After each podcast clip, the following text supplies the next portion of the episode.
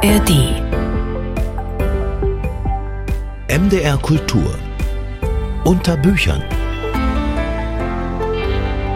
Die Literatur von MDR Kultur. Der Podcast jeden Mittwoch hier in der ARD Audiothek. Und da bauen wir die Regale auf, da gehen wir am Büchertisch vorbei und da schlagen wir die Bücher auf. Unter Büchern. Herzlich willkommen.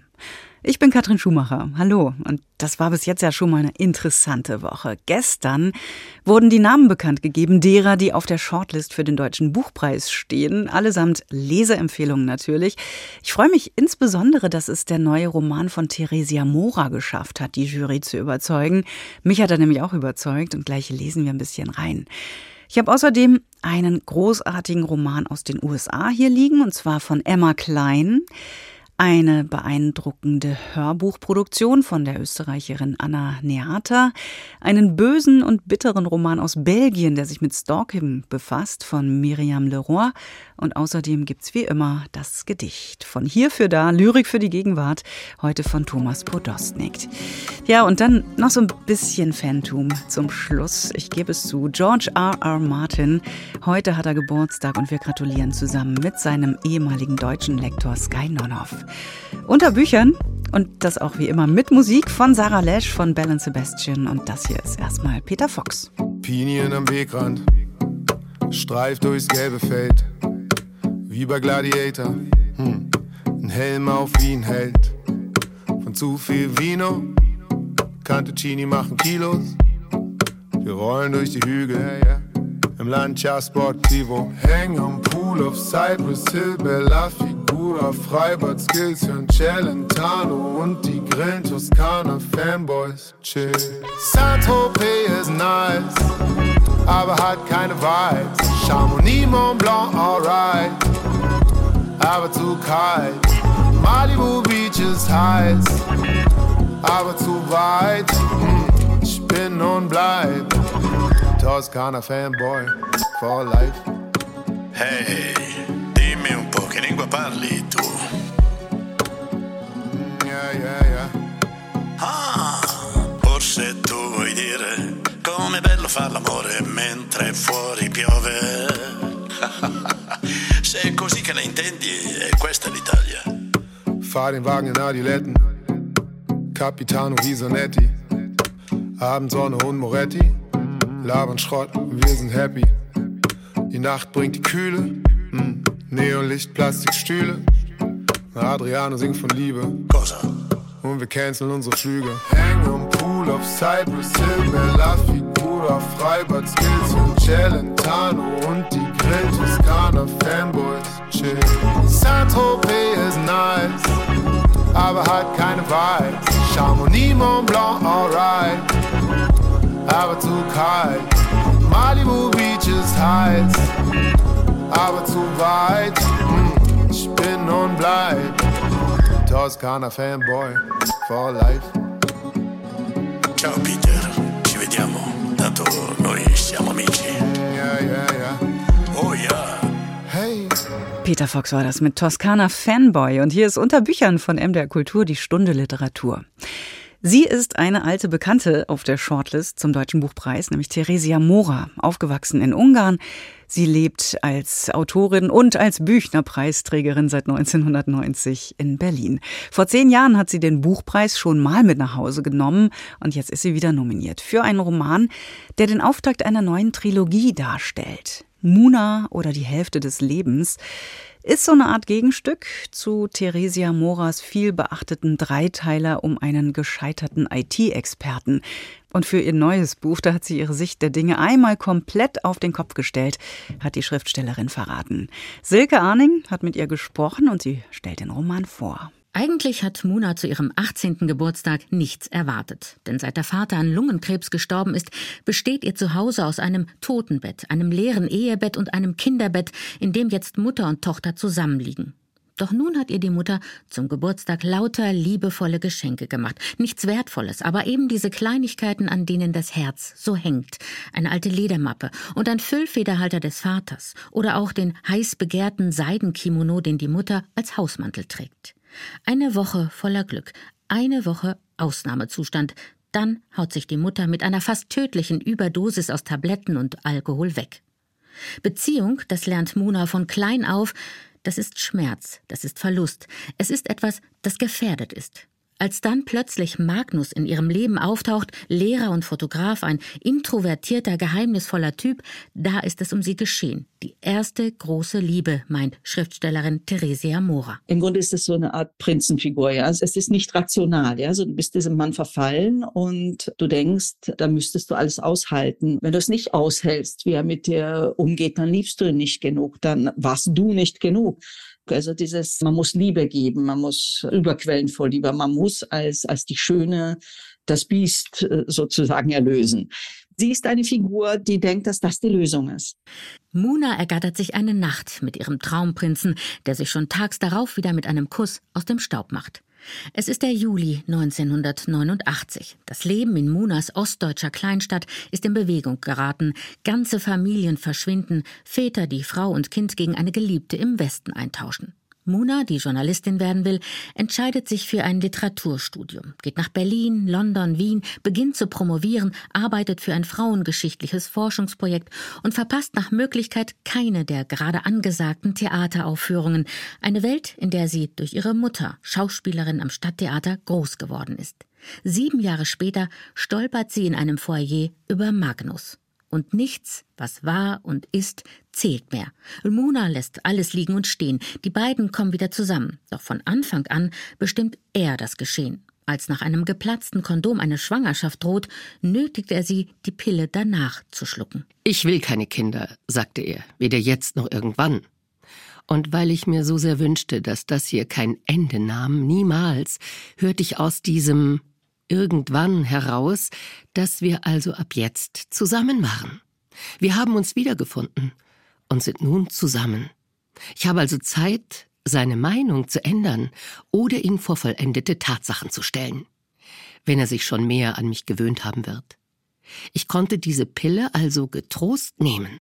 Beim ersten Mal funktioniert dieser Selbstbetrug noch, beim zweiten Mal muss Magnus ihr die Pille schon in den Mund zwingen. Wie eine düstere Musik schwingt die Gewalt im Hintergrund dieser ungleichen Beziehung mit. Theresia Mora braucht keine Eindeutigkeiten, keinen Voyeurismus, um beklemmende Szenen heraufzubeschwören. In ihrer Prosa zeigt sich die scharfe Beobachterin mit sicherem Gespür für die vielsagenden Details voller Erniedrigung und Schmerz. Kaum auszuhalten, wenn Muna auf Zehenspitzen hinter dem vorauseilenden Magnus hertrippelt, damit die Schuhe nicht auf dem Asphalt klappern oder wenn er den Lippenstift auf ihrem Mund zu einer grotesken Maske verzieht. Und als es zum Äußersten kommt, entschärft Theresia Mora die Situation durch einen radikalen Perspektivwechsel. Ich gebe zu, dass ich anfing, wie am Spieß zu schreien. Wenn jemand das mit mir gemacht hätte, hätte ich denjenigen wahrscheinlich auch vor meiner Schwelle gestoßen und die Tür vor ihm zugeknallt.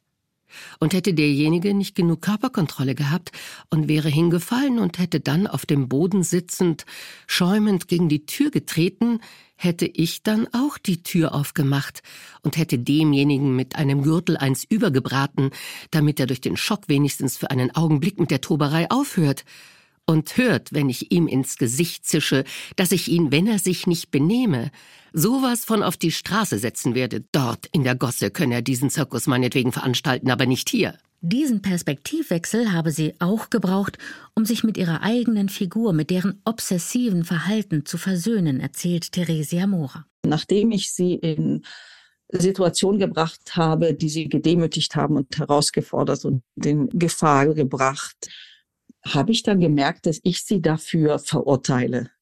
Also gab es eine Phase während des Schreibens, als ich das mal kurz umgedreht habe. Ja, also ich habe aus Magnus Mona gemacht und umgekehrt. Und siehe da, der Effekt hat sich sofort eingestellt, dass in dem Moment, wo die Figur ein Mann war, war sie sofort ein Mensch und alles, was ihr widerfuhr, widerfuhr einem Menschen und war dann akzeptabel oder nicht akzeptabel geheilt von den eigenen, unbewusst vorhandenen Denkmustern gegenüber Frauen. Mit Muna hat Theresia Mora nur eine, wenngleich sehr extreme, von Gewalt geprägte Beziehung seziert. Aber eigentlich zeichnet sie mit ihrem Roman gleich eine ganze Landschaft fragwürdiger Beziehungskonstruktionen.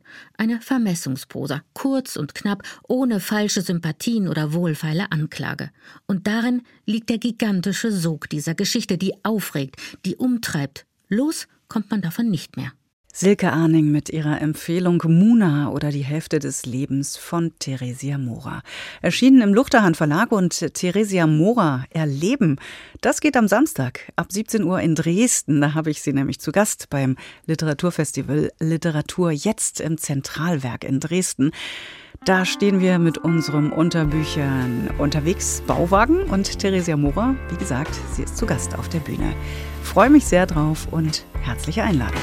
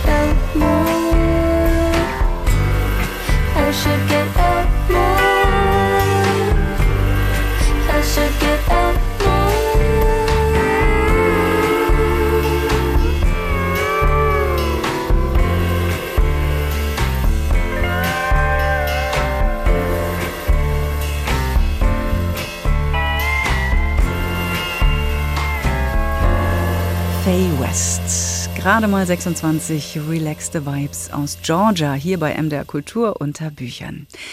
Die belgische Journalistin, Regisseurin, Theaterautorin und Schriftstellerin Myriam Leroy wurde 1982 geboren und sie ist eine wichtige feministische Stimme in ihrem Land. Immer wieder setzt sie sich mit toxischer Männlichkeit auseinander, in den ganz verschiedenen ihr zur Verfügung stehenden Medien und mit unterschiedlichen Textsorten. Sie hat ein paar Preise gewonnen und zusammen mit ihrer Kollegin Florence Arnaud drehte sie für Arte die Dokumentation Dreckshure. Der zeigt, wie Frauen im Internet durch Hasskommentare und Gewaltandrohungen zum Schweigen gebracht werden.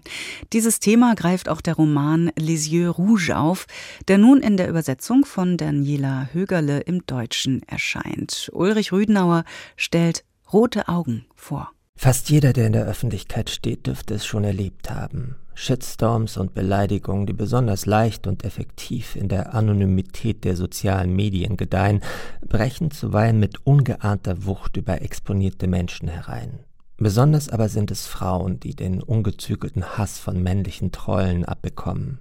Erinnert sei etwa an die hier nicht wiederholten verbalen Entgleisungen und Drohungen gegen die Politikerin Renate Künast, die nur zögerlich vom Gericht auch als solche anerkannt und verurteilt wurden. Ähnliches ist Miriam Leroy widerfahren. Sie ist eine belgische Journalistin und Autorin, die seit den 2010er Jahren aufgrund ihrer Arbeit mit misogynen Aggressionen und sexistischen Kommentaren konfrontiert ist. Sie hat darüber einen Film gedreht und einen Roman geschrieben, in den die eigenen Erfahrungen eingeflossen sind. Rote Augen macht aber zugleich auf eindrückliche Weise die allgemeinen Mechanismen solcher Hetzjagden im Netz kenntlich. Er heiße Denis und freue sich sehr, meine Bekanntschaft zu machen. Wir kannten uns nicht, also ich kannte ihn offensichtlich nicht, aber er wisse ziemlich gut, wer ich sei. Er sei ein Hörer meiner Radiosendung, der meine Arbeit sehr schätze, sie genau verfolge und für die er sich sogar als Experte aufspielen könne, LOL. Deswegen erlaube er sich dieses Eindringen auf Facebook und hoffe, dass es mich nicht störe. Er finde sie, die Radiomoderatorin, sehr charmant, schreibt dieser Denis. Nein, anbaggern wolle er sie nicht. Da die Moderatorin auf ihren Bewunderer nicht arrogant wirken will, reagiert sie schließlich auf diese Zeilen. Distanziert, aber höflich. Denis nimmt das zum Anlass, ihr wiederzuschreiben, immer mehr aus seinem Leben preiszugeben und sie an seinen kruden Ansichten teilhaben zu lassen. Der indiskrete Fan ist Verwaltungsangestellter, der aber für seine kleine Internetbubble ekelhafte Kommentare zu Medienschaffenden und Ereignissen postet und dafür von der Community Zustimmung erfährt. Die Erzählerin ermuntert ihn nicht, will es sich aber auch nicht mit ihm verderben. Sie ahnt, dass sie ihn sich zum Feind machen könnte. Die Strategie geht allerdings nicht auf. Ob es ein Problem gebe? Er habe gesehen, dass ich ihn von meiner Facebook-Freundesliste entfernt hätte. Ob er etwas gesagt oder getan habe, das mir nicht gefalle? Wegen seiner Liebeserklärung an Viktor Orban. Ob ich deswegen verärgert sei? Nun, das sei nicht wörtlich gemeint gewesen, das sei Humor, klar, beißender Humor, provokativ, einverstanden aber immer noch Humor. Mit Humor hat es nichts zu tun. Es ist nicht einmal komisch, sondern der Anfang einer Eskalation. Die Erzählerin grenzt sich nun endgültig von ihrem Stalker ab. Die Reaktion? Denis verbreitet Lügen über sie, beleidigt die Journalistin in seinen Posts, immer knapp so, dass er nicht juristisch belangt werden kann. Obwohl ihr die Freunde raten, die Invektiven zu ignorieren, perren sie nicht an ihr ab. Sie nimmt sich einen Anwalt, sie will sich wehren. Aber jeder Schritt, den sie unternimmt, führt sie tiefer hinein in den Wahnsinn einer Kampagne. Ihre Beziehung leidet darunter, sie wird krank. Wenn einer mit solchem Hass reagiert, dürfte sie ja nicht ganz unschuldig daran sein, vermuten manche Freunde. Es entsteht eine gruselige Dynamik, die einem beim Lesen Beklemmung bereitet. Und das liegt nicht zuletzt an einer stilistischen Entscheidung von Leroy. Der Großteil des Buches wird in indirekter Rede geschildert. Das erzeugt einen leicht schwankenden Grund. Das Hörensagen regiert, die Kolportage, das Ungewisse, und zugleich werden die Unsicherheiten immer verstörender. Schließlich passiert das Schlimmste, was einer Mobbing- und Shitstorm-Zielscheibe geschehen kann. Der Täter stilisiert sich zum Opfer und kommt damit sogar durch. Dass diese eindrucksvoll peinigende, nahegehende und hochaktuelle Geschichte sich tausendfach jedes Jahr in unseren digitalen Parallelwelten abspielt, macht den Roman Rote Augen nur umso bedrängender Und er zeigt außerdem, dass das mehr oder minder anonym im Internet zirkulierende Gift die Körper und Gedanken realer Personen befällt und fähig ist, Leben zu zerstören. Ulrich Rüdenauer mit aufwühlender Lektüre. Miriam Leroy, Rote Augen, der Roman aus dem Französischen von Daniela Högerle, erschienen in der Edition Nautilus. Il avait fière allure le capitaine. On le reconnaissait sans peine. Il nous offrait toujours à boire et nous racontait des histoires. Le capitaine. Il nous faisait rire le capitaine. Il savait bien se mettre en scène. Et puis nous, on applaudissait, on n'en avait jamais assez du capitaine.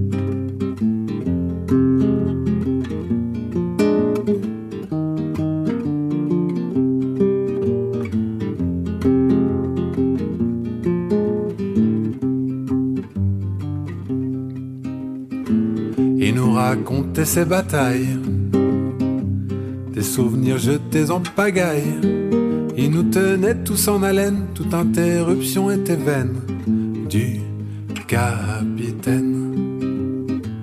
Nous bien assis sur nos séants, lui nous parlait des océans, et chaque fois il se démenait pour mimer les flots déchaînés. Le capitaine. La, la, la, la, la, la. La, la la la la la la la la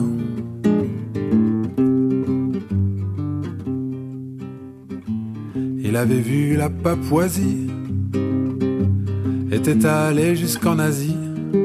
Voyager à en perdre haleine, c'était un sacré phénomène. Le capitaine, il avait frôlé la folie. S'était perdu en Australie, avait affronté les embruns avec une armée de marins. Le capitaine, la la la la la la, la la la la la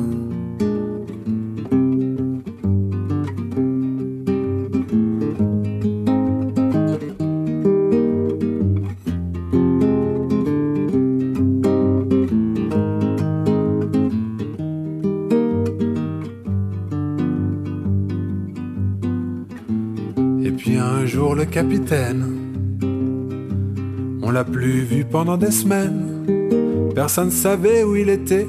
Nous on a bu à la santé du Kapitän. Das mag ich total. In seiner ganzen Einfachheit. Le Capitaine von Antoine Viautré und wie gut zu hören war, nur ein Mann mit seiner Gitarre, Antoine Viautré, war zu Gast bei uns in der MDR Kultur Studio Session und hat's live eingespielt. Unter Büchern jetzt mit ganz aufregender Lektüre aus den USA. Emma Klein, die US-Amerikanerin, 1989 geboren, sorgte 2016 mit ihrem Debütroman The Girls weltweit für Aufsehen.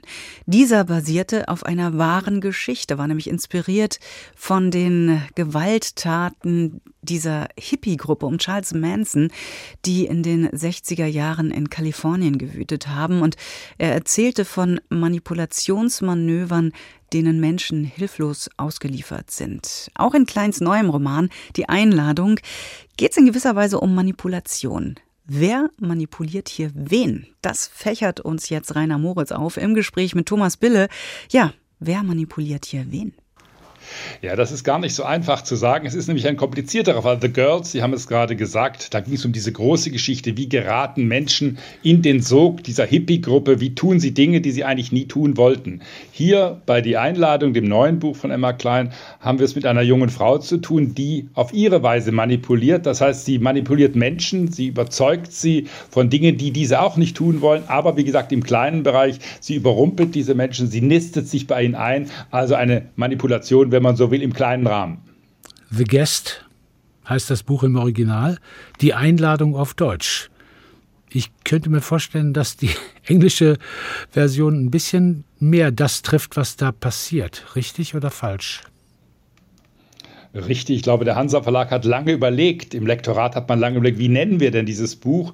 The Guest und die Einladung, das ist, da muss man, glaube ich, nicht lange überlegen, nicht das gleiche. The Guest, das klingt bei jemandem, der auch als ungebetener Gast irgendwo aufscheint. Die Einladung, das trifft es, glaube ich, nicht ganz, weil diese Heldin Alex, so heißt diese junge Frau, die wird eigentlich nirgendwo eingeladen. Die, ich habe es gerade gesagt, sie nistet sich ein, sie lädt sich selbst ein, wenn man so will. Also es ist mehr als eine Nuance, die zwischen dem englischen und dem deutschen Titel liegt. So, und jetzt möchte ich gerne wissen, Rainer Moritz, wo sich Alex einnistet und wann diese Geschichte überhaupt spielt.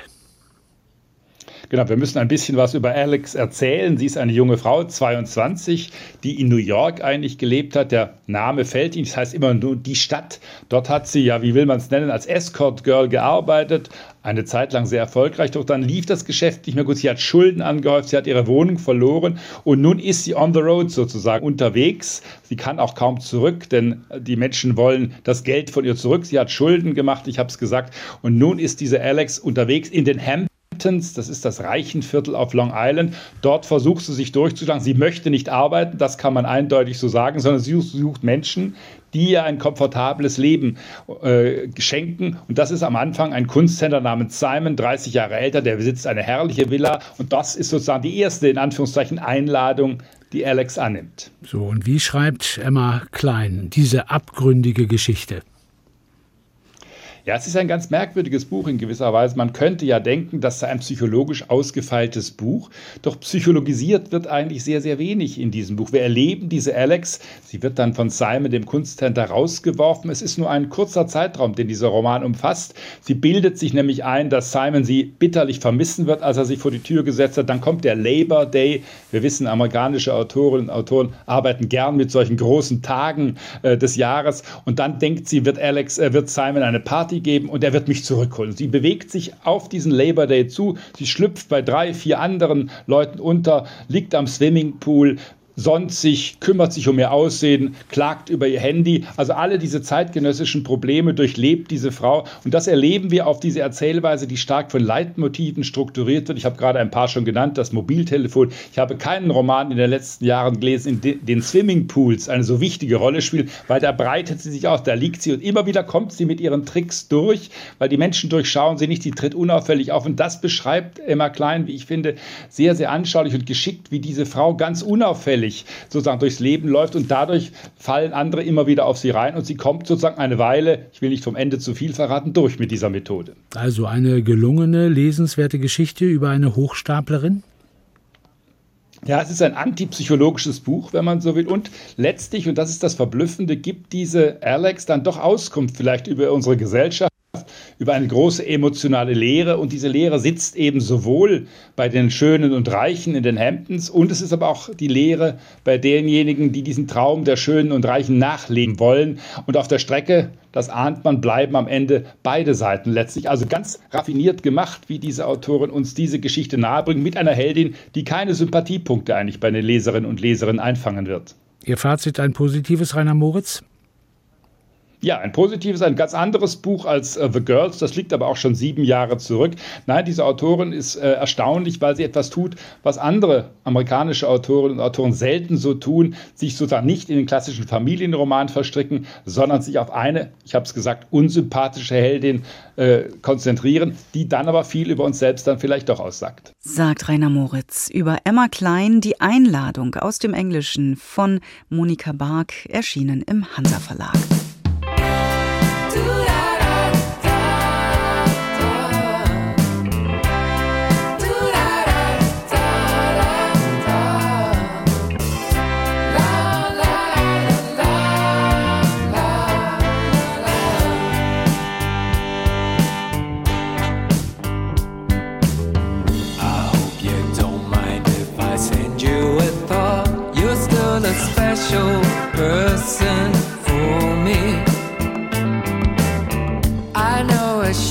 of the feeling.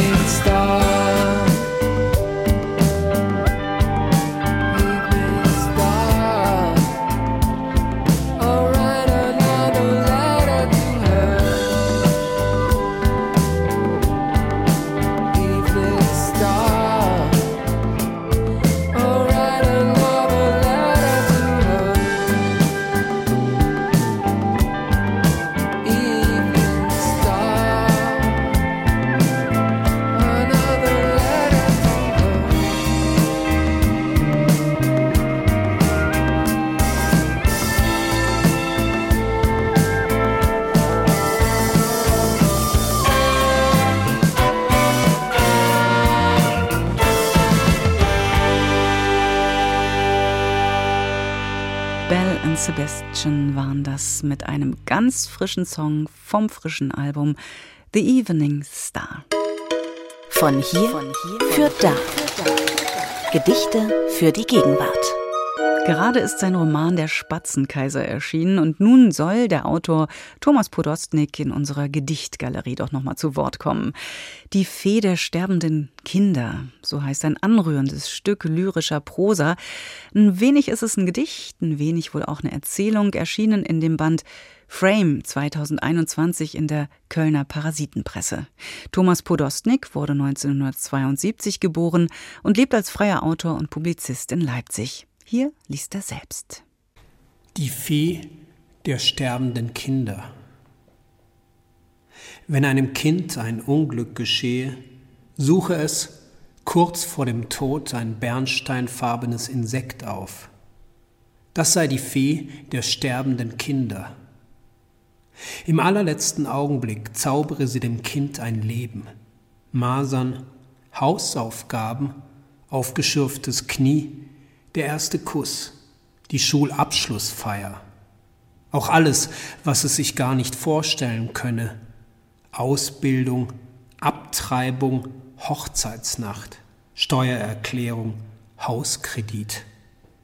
Das ganze Leben, das es vielleicht wirklich so gelebt hätte, wenn es nicht hätte sterben müssen. Sei es brav, dauere der Zauber bis zum Ende, dann sterbe es im Glauben alt geworden zu sein, ein ganzes Leben hinter sich.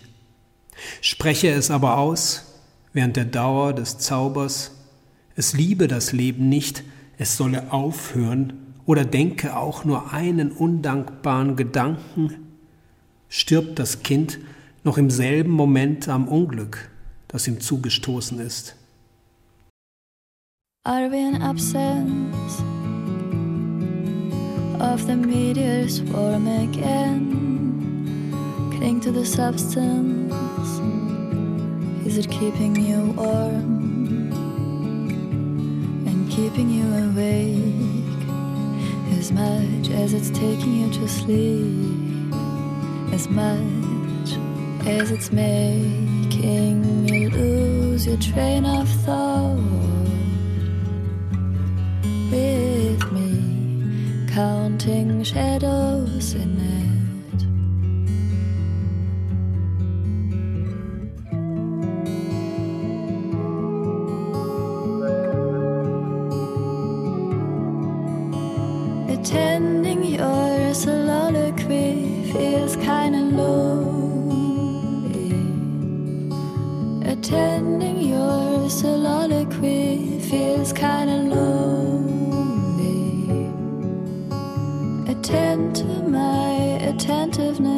Savor it slowly.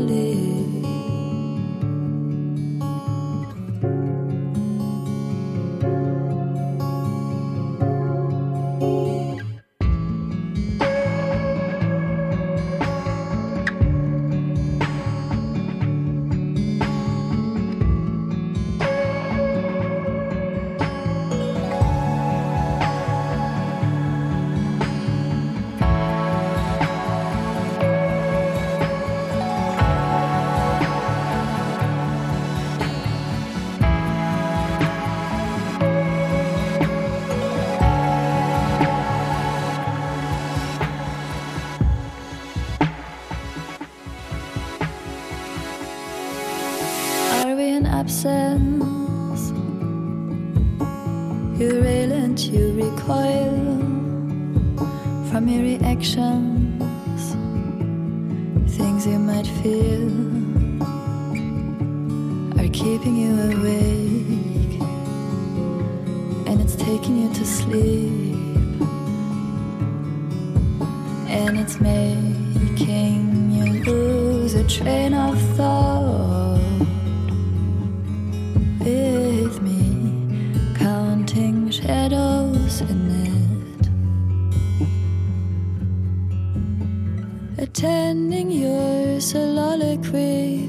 feels kinda lonely.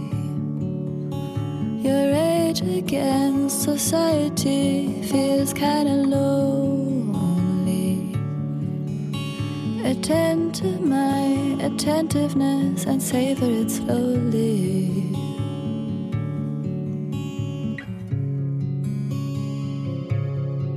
Anthony aus Leipzig mit Meteor Swarm. Hier ist MDR Kultur unter Büchern. 1971 veröffentlicht das Sternmagazin ein Titelbild mit 374 Frauen, die Schwangerschaftsabbrüche durchgeführt haben. Eine Ikone mittlerweile.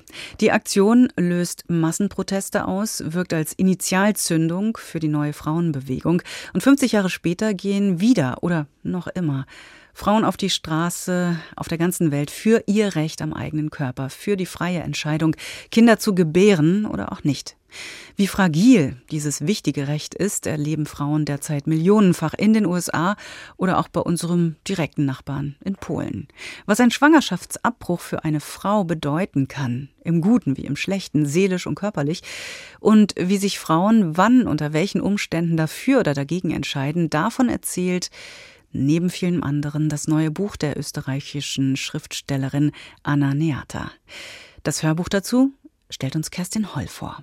Elli, Alexandra und Eva sind Großmutter, Tochter und Enkelin. Der Roman Packerl zeichnet ihre Lebenswege und Gefühlswelten nach vor dem Hintergrund der jüngeren österreichischen Geschichte.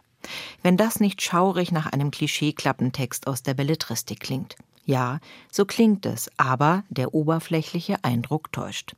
Das Buch ist erleichternd weit weg von ausgelutschten Klischees. So erzählt es von Ellis Schwester Ursel, die mitten im Zweiten Weltkrieg eine illegale Abtreibung durchleben muss. Der schneidige Peter hat sie erst geschwängert, um ihr dann in einem Feldpostbrief die leidenschaftliche Schwärmerei für ihre Schwester Elli zu gestehen. Elli hört ein Schreien, das durch sie hindurchfährt wie eiskalter Wind und das im Bauch stecken bleibt. Die Tür zur Küche ist angelehnt. Sie stößt sie mit den Fingerspitzen auf. Das Gesicht der Mutter ist weiß wie die gekalkten Wände. Tränen laufen ihr die Wange herunter. Mit ihren Fingern hat sie fest Ursels Handgelenk umschlossen, die auf dem Küchentisch auf einem großen Stück Stoff liegt. Der Stoff ist dunkel vom Blut, das zwischen Ursels Beinen hinunterläuft. Auch unter dem Tisch sammelt sich eine Lache. Auf dem Schwesternkostüm der Hinterbauer ist Blut. Elli meint sogar, Flecken auf der Hose vom Vater zu erkennen, der einen Topf voll heißem Wasser vom Herd zieht und ihn fallen lässt, als er sie entdeckt. Peter wird fallen. Ursel wird nie ein eigenes Kind haben. Elli wird den falschen Mann heiraten, Alexandra wird sich bewusst gegen ein Kind entscheiden und Eva, die Jüngste, wird das ganze systemische Dilemma, die verdrängten Konflikte und die Zwänge ihrer Familie mit ihrer psychischen Gesundheit bezahlen. Stoff, aus dem keine Träume sind, wohl aber das wahre Leben. Und das ist das, was Ananiatas Packerl so berührend macht. Die Wahrhaftigkeit ihrer Figuren und das Ungeschönte in den Dingen, wie sie sind. Die neueste Entdeckung an diesem Morgen ist, dass das Weinen von jetzt an ganz automatisch geht. Das war nicht so, wie man es von kleinen Kindern kannte, die sich gestoßen haben oder gefallen sind. Ein Heulen, dass der Kopf ganz rot wurde und Schleim aus Nase und Mund schoss, und auch kein flehendes Schluchzen. Es brach einfach aus ihren Augen, als hätte sie nichts damit zu tun, ohne Anstrengung, ohne Möglichkeit, damit aufzuhören. Es war auch nicht so, dass ihr Körper zitterte oder ihr Atem schneller ging, denn wenn es in Evas Leben etwas gibt, das von Dauer ist, dann ist es die Traurigkeit. Anna Neata hat großes Talent für authentische Dialoge. In schnörkelloser Sprache skizziert sie Geschehnisse, die das Leserempfinden nicht vorschreiben, sondern Raum für eigene Bilder und Interpretationen lassen. Gelesen wird der Roman von Ulrike C. Charre. Die deutsch-österreichische Schauspielerin ist interpretatorisch und stimmlich eine tolle Wahl. Manchmal hätte sie sich etwas mehr Zeit lassen dürfen beim Lesen, allein des schönen Ausdrucks der Autorin wegen. Hannes Arm wiegt schwer auf ihrem Körper. Sie muss an das Frühjahr mit Hannes vor ein paar Monaten denken und an das ganz Frühjahr, an die allerersten Male und an die Wiederholungen der ersten Male. Sie kann sich an vieles erinnern, auch daran, wie sie mal neben dem Hannes hatte einschlafen können ohne dass ihr sein Arm zu schwer wurde, wie sie zusammenliegen konnten, ohne dass sie ihren eigenen Herzschlag gespürt hatte. Vorsichtig löst sich Alexandra aus Hannes Arm und setzt sich auf. Man muss auch wissen, wann es vorbei ist. Denn es war ja so gewesen, je mehr ihr Herz für ihn geklopft hatte, umso weniger hatte sie es gespürt. So ehrlich musste man sein.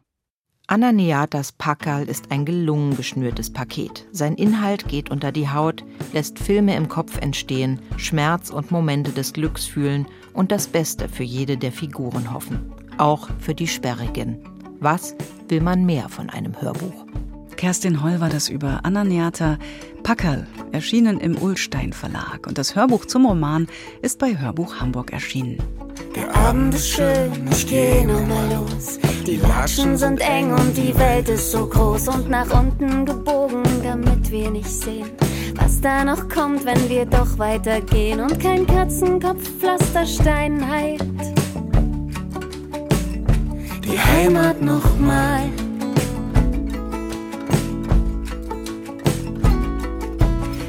Abend ist schön, der Himmel so klar. Die Luft noch ganz warm und die Sterne so nah und kein Blau und kein Sonnenlicht blendet den Blick.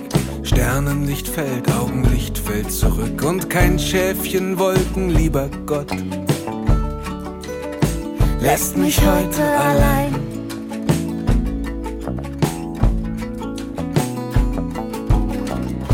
Es ist alles darum heißt es ja all.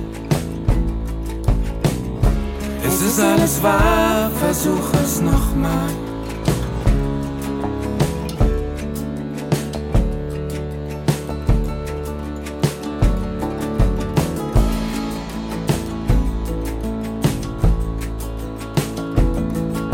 Der Abend ist schön und alles ist da. Der Weg breit genug und noch Farbe im Haar und noch Geld in den Taschen, das bis morgen reicht. Zu Hause Pfandflaschen, da wird die Welt leicht und kein Glücksersatzwunschzettel macht. Die Messer mir stumpf.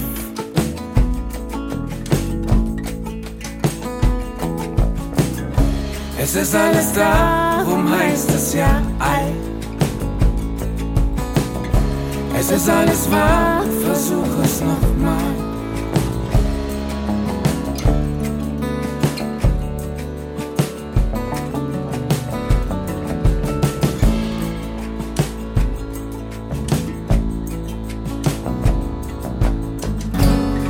Zuletzt lachen wollen, lachen nie wieder und haben keine Lieder.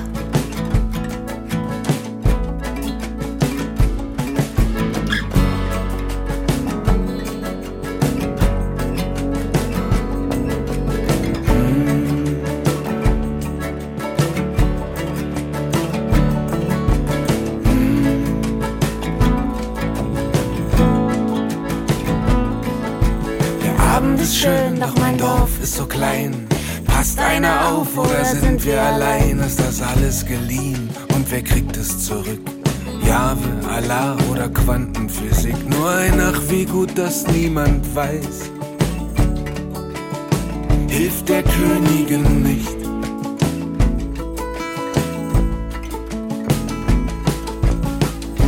Es ist alles da, darum heißt es ja alt.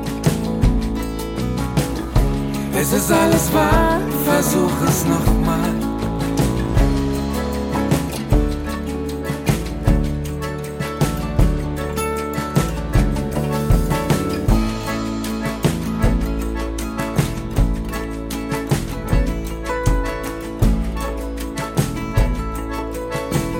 Sarah Lesch war das mit Bastian Brandt. Alles da. Und hier sind die Bücher unter Büchern von MDR Kultur.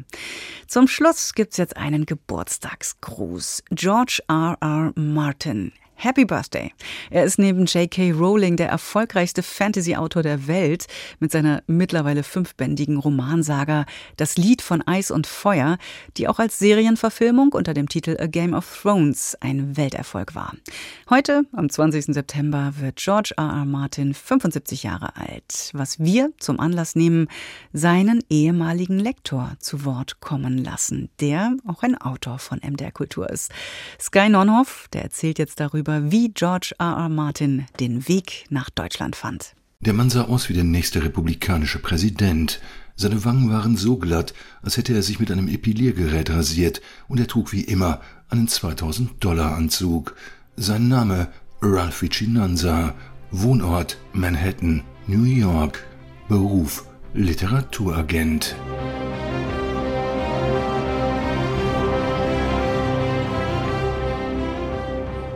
Es war Oktober 1995 und wir saßen im Agent Center der Frankfurter Buchmesse, dort, wo sich die Literaturverkäufer mit Verlegern und Lektoren trafen. Und Lektor, das war auch ich, für den damals wie heute größten Verlagskonzern Deutschlands.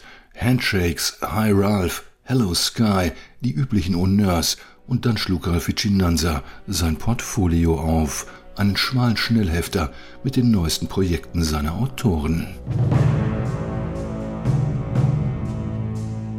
Also, same procedure as every year.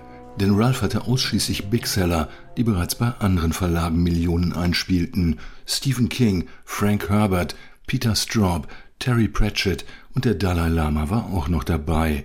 Und mit jeder Seite, mit jedem Autor drang dasselbe sonore Wort aus Ralphs zufriedener Kehle. Sold.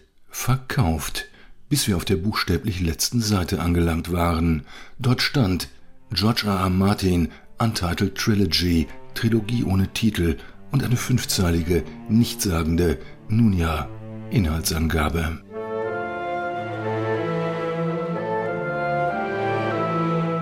Der Witz, ich kannte diesen No-Name. Fünf, sechs Jahre zuvor hatte ich Martins Romanflop Armageddon Rock gelesen, schlicht weil ich jedes Buch las, das irgendwie mit Musik zu tun hatte.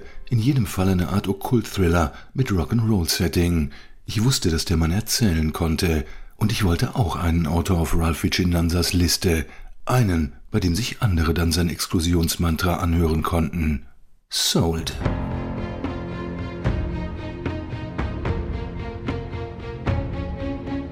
Weshalb ich Ralph ein Angebot machte, ein sogar ausgesprochen gutes. Ich bot 30.000 Dollar, einen Sack voll grüner Scheine für eine Fantasy-Trilogie, von der keine einzige Zeile existierte. Worauf Ralph Chinanza mir zeigte, dass er mindestens so episch dachte, wie die Trilogie seines Autors dann werden sollte. Er sagte, ich will 100.000 Dollar für jeden der drei Bände.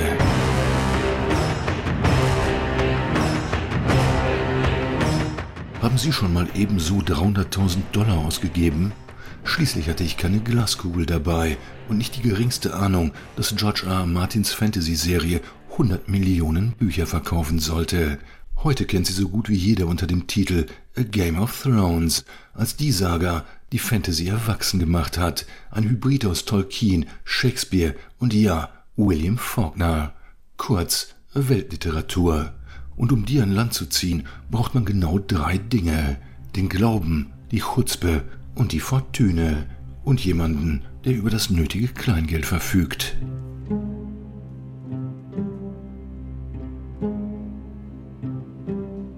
Manchmal denke ich heute noch an Ralph Vicinanza, der, na klar, gierig war und für seine Autoren die besten Deals aushandelte. Ich denke an George R. R. Martin, der sich von seinen Tantiemen ein Kino in Santa Fe gekauft hat. Und ganz zum Schluss denke ich daran, wie ich Ralph sagte, er solle mir 15 Minuten geben, in denen es mir tatsächlich gelang, den mächtigsten Verleger Deutschlands zu finden, meinen Chef. Er lief im Besucherstrom an mir vorbei, während ich ihm zurief, dass Ralph mir 300.000 Dollar für einen Unbekannten aus dem Kreuz leiern wollte. Damals siezte man sich noch, und er rief zurück, während er in der Menge davongetrieben wurde. Na dann, Herr Nonhoff, machen Sie mal.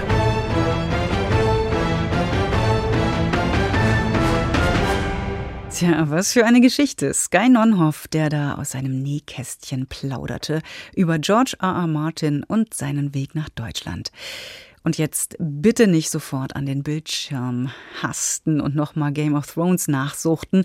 Besser all die Buchtipps dieser Stunde unter Büchern aufschlagen, die Titel alle zu haben auf der Website mdrkultur.de und da unter Büchern suchen.